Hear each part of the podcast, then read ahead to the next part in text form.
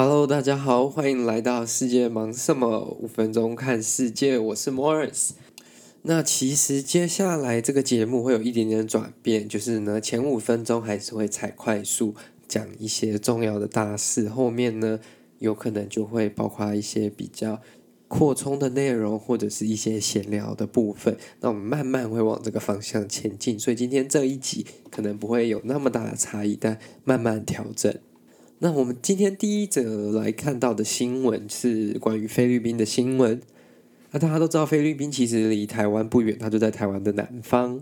那跟台湾最大的差别啦，就是地理上来说，台湾呢其实是以一个本岛为中间，外围有一些外岛。那菲律宾就是很多小岛组成的一个国家。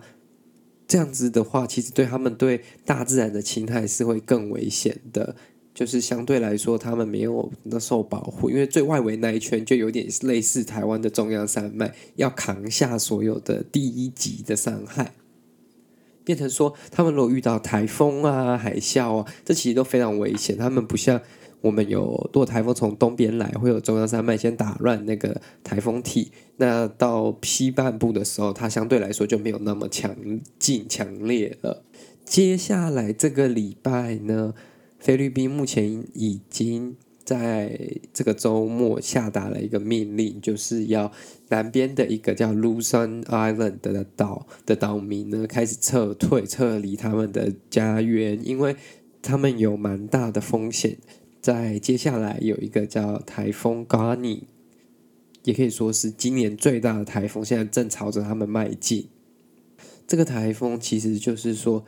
它目前是个 Category Five Storm，然后它有它的风速是达到每小时两百一十五公里，其实非常快的，吼，就跟海燕台风差不多。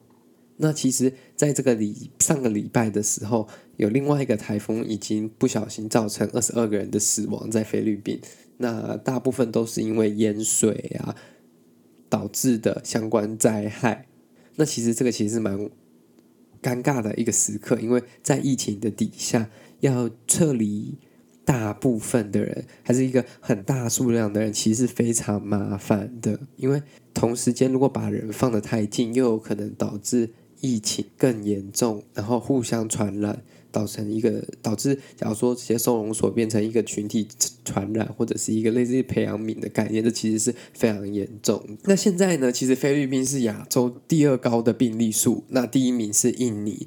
那这个其实就是一个国家非常大的危机。如果在遇到这种传染病的时候，又要遇到天然灾害，其实对当局来说是个蛮麻烦的状况，也对当地的人民其实是蛮大的一种压力的。那第二则新闻呢，则是关于波兰。那波兰在这几天，它的首都华沙呢，有一个非常大规模的抗议，已经有几乎是万人了，还是超过这么多人在首都的街头上抗议。那是为了什么而抗议呢？基本上就是他们的最高法院裁决了一个关于反堕胎的一个判决。那这个判决就是说，原本原本啦。波兰算是一个比较天主教的国家，所以他们是不支持这种堕胎活动或者是堕胎行为的。他们认为说，这是一个生命，就要去保留它。所以如果女性呢，在波兰不小心怀孕了，要拿到要把小孩子拿掉，其实是非常困难的。他们只能到周遭国家是合法的地方才能去做，不然就是只能找 under table，就是那种算是。私人医生，或者是说不是在台面上的那种医疗场所。那原本原本在波兰，其实因为因为胎儿的缺陷是还可以堕胎的，但是呢，上周是波兰的最高法院，他裁定了说，如果因为胎儿缺陷而堕胎，这样是违宪的行为。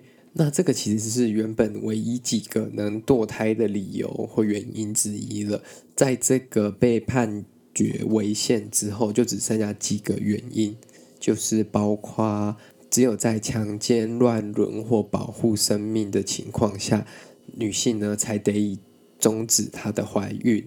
那这个其实来说，其实是非常不民主也不人道的行为。基本上它违反了一个女性选择的权利。但是呢，反对者也有反对者的声音。但其实我们可以以这个做一个非常简单的判断，就是说支持这个概念的呢。支持这个反堕胎的大部分都是比较保守，年纪比较高。那反对的呢，就是追求这种自由、民主、人权的价值，都比较年轻，比较左派。那在这个抗议活动当中，我们就会看到说，支持这个政策的，不管是政府方还是支持者，他们就认为说，不能因为胎儿先天有缺陷。那我们就去歧视他，我们就不让他诞生。这些人，这些胎儿应该和其他人拥有一样相同的权利。那他们认为说，选择应该是自由的一种东西。那为了要有这种选择的权利，他们应该要活着。如果被拿掉、死掉，就没有这样的选择权。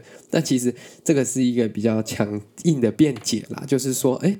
联合国的很多专家在这个礼拜当中指出说，波兰的决定其实是违反国际人权的权利，以及该国去遵守国际人权的义务的。那也希望呢，他们继续努力，他们也声援这些波兰的妇女对这些平等的追求。那这个其实我还想谈谈的，就是说，在美国这次新任的大法官被。川普任命之后呢，其实美国的整个大法官团会偏向保守。那他们会不会再做出类似这样的判决？其实是很值得我们继续关注的，因为当所有的这些决定权。都偏向于保守派的时候，那这样子会不会再一次在美国大多数州目前都是同意堕胎，就是有条件的同意堕胎的情况下，会不会走反路呢？所以呢，这就是一个我觉得我们大家可以关注的一个议题啦。虽然远在台湾，其实我们在的一个社会当中，我们多元、民主、包容，这个是非常。Mature 非常成熟的，但不是世界每一个地方都是这个样子，所以我们也可以用我们的力量唤起更多人的对这种事情的理解啦。今天的五分钟看世界，世界忙什么就到这里结束了。希望您满意今天跟您讨论的内容，喜欢这个节目，麻烦您帮我推荐这个节目给你的亲朋好友。我们在 Spotify、KKBox、Google 以及 Apple Podcast 都可以收听。也欢迎您随时来脸书粉丝团跟我讲说你想听什么，谢谢，我们下次再见了，拜拜。